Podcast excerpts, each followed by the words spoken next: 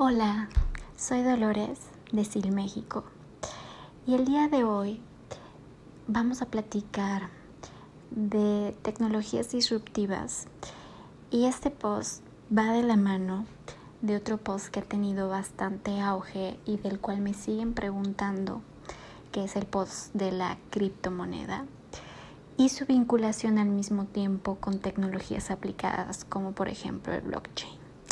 Así que los invito a quedarse, a que disfruten este episodio y que puedan dedicar unos minutos a conocer de esta tecnología paralela que ha sido una plataforma pues bastante innovadora y que realmente ha tenido bastante sentido en el mundo de los negocios al facilitar muchísimos métodos sobre todo de en el momento en que se comparte una información y se transparenta todo el proceso del negocio, de A a Z.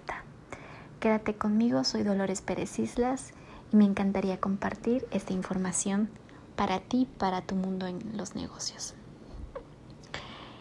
Y bueno, vamos a comenzar a explicar qué hace blockchain y su aplicación sobre todo en el caso del real estate.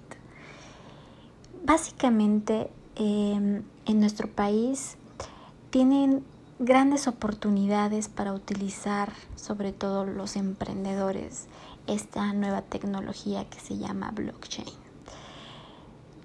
Y esto se puede ver en diferentes procesos privados y públicos en todas las industrias. Blockchain es una de las tecnologías, a mi punto de vista, más innovadoras. Por ello, frente a las bases de datos tradicionales, por ejemplo, es cuando se permite generar precisamente esa conexión de una gran cantidad de nodos que son precisamente esas fuentes de información, de modo que se comparte la misma data en los diferentes puntos, eliminando posibilidades de mal uso o hackeo. Eso es muy importante. En su forma más simple, digamos que el blockchain es una base de datos disgregada o llamada libro mayor. Y registra y combina transacciones dentro de un sistema contable, descentralizado y seguro. Es decir, crea una cadena de datos cronológicos. Y esto a mí me lleva a pensar muy al inicio cuando estaba pues todo el tema de la disrupción tecnológica, los contenidos, la base de datos, la información, la internet y todo esto, pues ya se venía hablando del tema de las redes, ¿no? De la importancia de los nodos, de generar precisamente cadenas de información interconectadas. Y yo creo que blockchain ya elevó esto a un nivel o a una plataforma de negocios totalmente intangible, hablando de la base de datos de información, pero ya integrada a obviamente a todo lo tangible, a todas las industrias. Y bueno, ocupa una mayor dimensión cuando se empieza a hablar de las monedas digitales, de las más conocidas, por ejemplo el Bitcoin, porque utilizan estos procesos o estos métodos transparentes en donde se puede generar muchísimo mayor seguridad, eficiencia, certitud, etcétera, etcétera. Y pues de ahí que entonces empiece a hablar o a vincular de las criptomonedas con todos estos procesos de blockchain, que son dos cosas diferentes. Y bueno, finalmente es por eso que durante los últimos años ha tomado mucha relevancia cuando se habla de procesos de negocio digital, por ejemplo, de las empresas, sobre todo en relación al famoso dinero virtual, ¿no? Eh, pero yo considero y definitivamente eh, creo que debería de apreciarse el blockchain con muchísimo más aplicaciones que solamente la industria de las criptomonedas. Dentro del blockchain, por ejemplo, el proceso de registrar transacciones y rastrear activos se da de una red empresarial. Un activo, por ejemplo, puede ser tangible en el caso de una casa, un edificio, un coche, dinero en efectivo, terrenos, o intangible, por ejemplo, puede ser propiedad intelectual, patentes, derechos de autor, marcas, etc. Prácticamente cualquier cosa puede ser rastreada y comercializada en una red blockchain, reduciendo el riesgo y los costos para todos los involucrados. Las empresas operan precisamente con base en la información. Cuanto más rápido la obtienen y más exacta, obviamente es mejor. Blockchain es ideal para obtener esa información, precisamente porque proporciona datos inmediatos, compartidos y completamente transparentes almacenados en ese libro mayor, distribuido inalterable, al que únicamente los miembros con un key, como no sé, cuando ustedes accesan a sus bancas eh, privadas, dependiendo del banco donde ustedes se encuentren, las bancas digitales, pues tienen un acceso, un token, una marca, ¿no? Precisamente de eso se trata este proceso, ¿no? Que todos los miembros que estén autorizados van a tener acceso a ese, a ese libro mayor. Blockchain entonces permite registrar una transacción, algún contrato o cualquier otro tipo de actuación en Internet de manera verificable, infalsificable y transparente, sin necesidad de que un tercero verifique su validez. Esto va a disminuir indiscutiblemente el tema de la intermediación. Además, permite sumar a la cadena con la misma fiabilidad el historial de evolución que pueda tener ese acuerdo. Esto es extrapolable a cada pago, a cada contrato, a cada tarea que tendría, obviamente, dentro de todo este libro mayor, un registro fehaciente. Algunos puntos claves que tiene eh, blockchain es, pues, definitivamente su base tecnológica, eh, y la manera en cómo se distribuye este proceso o esta data, esta base de datos distribuida o este libro mayor, cómo se va generando de alguna manera enlazándose el uno a la otro y de una manera muy transparente. Los registros son inalterables, los contratos son inteligentes, hay mucha confianza, seguridad, eficiencia. Disponer de un sistema de validación autónomo permitirá a las empresas automatizar numerosos procesos, desde la compra de materiales, por ejemplo, hasta la gestión de nóminas, emisión de facturas, realización de pedidos de materiales y otros trámites, cualquier otro papeleo. Generalmente se trata pues de automatizar procesos ahorrando pues lo que todos queremos ahorrar, tiempo y dinero. Eh, la transparencia es un tema muy importante que puede aportar el sistema eh, y que esto al mismo tiempo va a traer tranquilidad a, por ejemplo, los directivos de compañías, pues desde que se estableció, por ejemplo, en nuestra legislación en México la responsabilidad penal de personas jurídicas, los empresarios son responsables de las acciones punibles cometidas por sus empleados, por ejemplo, y pues aquí los directores podrían de alguna manera responder a sus subordinados con una adecuada herramienta. Eso es un ejemplo de cómo puede ser aplicable un blockchain o cómo puede ser útil para este tipo de cosas.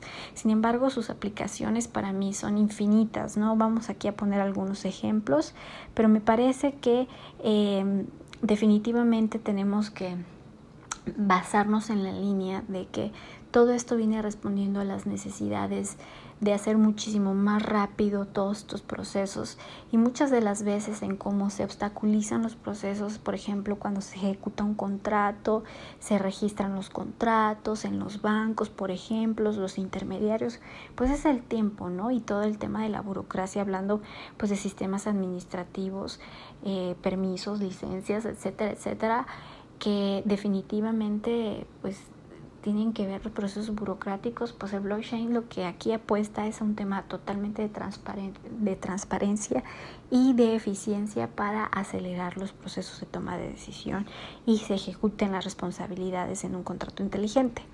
Entonces, bueno, ¿cómo funciona blockchain? A medida que se produce una transacción, por ejemplo, se registra como un bloque de datos, de ahí su nombre. Entonces, estas transacciones muestran el movimiento de un activo, el cual puede ser, como ya les había comentado, tangible o intangible. El bloque de datos puede registrar la información de cualquier elección. Cada bloque está conectado al bloque anterior y así también al bloque posterior. Estos bloques forman una cadena de datos a medida que un activo se mueve de un lugar a otro o cambia de dueño. Los bloques confirman tanto el tiempo exacto como la secuencia de las transacciones y se unen de forma segura para evitar que se alteren o se inserten entre dos bloques existentes. Las transacciones se unen y forman una cadena irreversible, es decir, un blockchain, cada bloque adicional refuerza la verificación del bloque anterior. Por, eso, de toda la cadena de bloques hay una congruencia totalmente intrínseca a esta situación. Esto hace que dicha cadena sea a prueba de cualquier manipulación, lo que constituye la ventaja principal de la inalterabilidad. Blockchain en real estate, por ejemplo, y ya hablando de su aplicación en, la industria de los bienes raíces, pues yo creo que uno de los impactos mayores que tendría blockchain sobre esta industria es, es que precisamente el proceso sería mucho más rápido, mucho más ágil en la administración, por ejemplo, de contratos a la hora de que se están acelerando las transacciones. Contar definitivamente con contratos inteligentes eh, es un tema muy importante, por ejemplo, en los arrendamientos a largo plazo o inclusive en los arrendamientos a corto plazo, en las compraventas, eh, mucho más automatizadas, los pagos recibidos de manera instantánea, incluso fuera de horarios de trabajo, por ejemplo, fuera de horarios de la banca, ¿no? que siempre son muy limitados. Blockchain haría posible crear, autenticar, eh, y auditar contratos en tiempo real a través de un mundo sin intervención de intermediarios. Los contratos inteligentes tendrían instrucciones enraizadas, lo que se me hace bastante interesante, en la transacción de modo que los pagos solo puedan tomarse mientras se cumplan las instrucciones, dando total transparencia a todos los involucrados y reduciendo asimismo la posibilidad de controversias por razón de pagos. Ese contrato inteligente las eh, prácticamente especificaría cualquier tipo de cláusula previamente pactada que pueda llevarse a cabo de una forma automática sin la intervención precisamente de algún tercero como podría ser por ejemplo a la hora de transferir el dinero de la cuenta directamente al comprador al vendedor. Una vez que se han verificado precisamente en esa cadena de datos todos los términos pactados. Un gran beneficio de precisamente esos contratos son los costos también de los, de los notarios. Indiscutiblemente bajarían increíblemente, lo cual se me hace algo súper que incentiva muchísimo la hora de, los costos de cierre porque pues he visto una locura de por sí los traslados de dominio salen sumamente altos eh, a, eso le sumamos los costos de cierre adicionalmente que tienen que pagar las partes creo que definitivamente al tratarse de tecnologías disruptivas no solamente se hace eh, vinculación al tema de la eficiencia en los tiempos, sino definitivamente cuando una tecnología disruptiva comienza a tener tanto auge es precisamente porque baja también los precios y, y, aumenta muchísimo en función de, de las posibilidades de retornos de inversión mayúsculos para las partes hablando de bienes raíces ahorrando dinero y eso es indiscutiblemente una ventaja y un beneficio que veo sumamente importante. El tiempo para registrar un inmueble también sería casi inmediato, lo cual sería una verdadera maravilla, incluyendo pues la nueva anotación en un certificado y también mejoraría considerablemente la confianza entre los compradores y vendedores, obviamente. Los contratos inteligentes también pues acelerarían, acelerarían también los procesos de diligencia propia. Eh, acuérdense que el due diligence, como le llamamos nosotros, es un tema muy importante que a veces se puede llevar. Si un closing está muy, muy fácil, tal vez menos de un mes, pero la mayoría son seis meses, tres meses, dependiendo de la complejidad de la operación. Y precisamente los contratos inteligentes tienen esa gran virtud en el blockchain. Para aquellos inversionistas que se encuentran presionados para crear un portafolio de propiedades diversificado, puede resultar difícil convertir los bienes en liquidez. Y la tecnología precisamente de, este, de, este, de esta cadena de bloques tiene el potencial para facilitar este proceso si todas las inversiones quedan registradas en un libro mayor, simplificando de ese modo el intercambio de acciones entre inversionistas. Y yo creo que hacia allá va el mundo también de los bienes raíces, porque la tierra está aumentando indiscutiblemente de plusvalía, cada vez vemos pues plusvalías mayores en todas las partes del mundo. Y ya hay ejemplos, por ejemplo, en Ucrania, también en, en Francia, eh, inclusive en Alemania, eh, donde pues ya se han hecho operaciones con, eh, con, cadena, con monedas virtuales, criptomonedas, y también utilizando estos procesos de tecnología de, eh, del blockchain y eh, básicamente en función también de la compra de activos y diversificando y haciendo mucho más democrático, le llaman inclusive algunos analistas, el tema de la compraventa de activos inmobiliarios y esto nos ayuda muchísimo más a la asequibilidad de un bien raíz, sobre todo cuando tenemos plusvalías bastante alzadas. Y creo que eso sería bastante importante o bastante interesante en el ámbito del real estate un atractivo más definitivamente a este tipo de tecnología y que históricamente es un tema desafiante por el tema, por ejemplo, del acceso a la totalidad de la información. Creo que dependiendo del país en donde ustedes se encuentren, pues hay ciertos retos mayúsculos.